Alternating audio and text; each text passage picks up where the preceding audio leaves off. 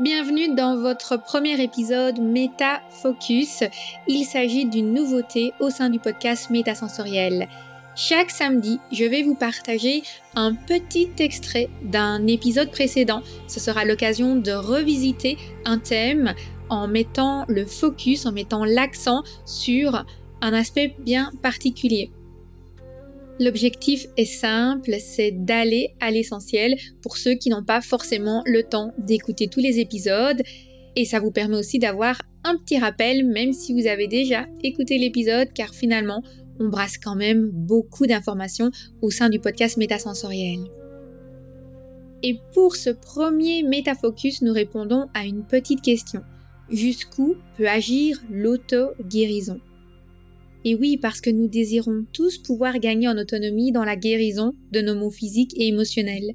Mais souvent, l'activation des mécanismes d'auto-guérison font face à des obstacles. Alors, quelle attitude adopter pour mieux guérir?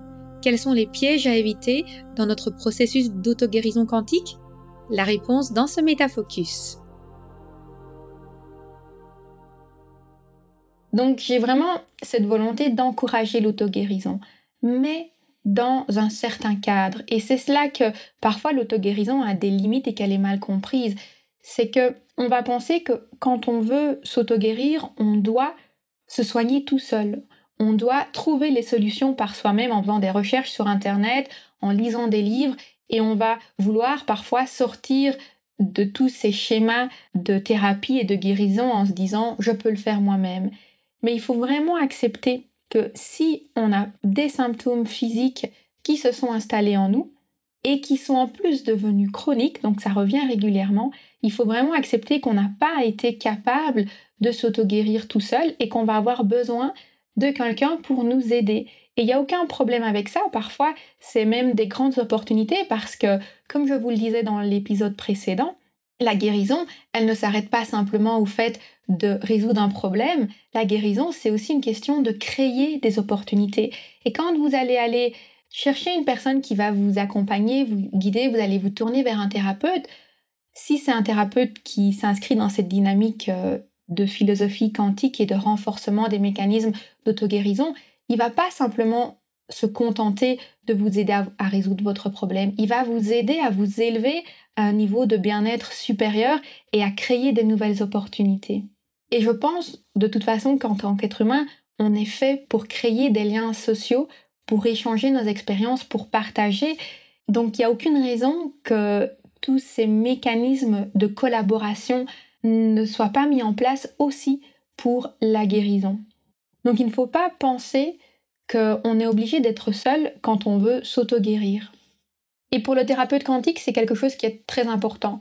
La première chose qu'il doit faire quand il a un patient ou quelqu'un avec qui il va échanger sur la thématique de cette euh, thérapie quantique, la première chose qu'il va devoir faire, c'est de regarder dans quelle catégorie la personne se trouve. Est-ce qu'elle est dans une situation d'auto-guérison inconsciente et là on va vraiment pouvoir travailler de façon intensive sur cette idée de créer des nouvelles opportunités? Est-ce qu'elle est dans une situation d'auto-guérison consciente et donc là, elle va par elle-même, on va dire, osciller entre résoudre un problème et créer des opportunités? Ou est-ce qu'elle a besoin d'être guidée et assistée? Et là, il y a deux cas de figure. Soit la personne, elle est dans une forme de déni, elle ne va pas accepter qu'elle a besoin d'être guidée, elle ne va pas arriver à demander pour être assisté. Et là, honnêtement, on ne peut rien faire. S'il n'y a pas une véritable demande de la personne, si elle ne fait pas la démarche, en fait, tout ce qu'on va faire, c'est s'épuiser à essayer de lui donner des conseils, de l'accompagner, et ça va pas servir à grand chose. Et voilà, ce petit extrait provient de l'épisode 1.12 du podcast Métasensoriel sur l'auto-guérison. Donc si vous voulez aller réécouter ou écouter cet épisode en entier, vous pouvez le retrouver sur aromacantisme.com slash 1.12. À bientôt!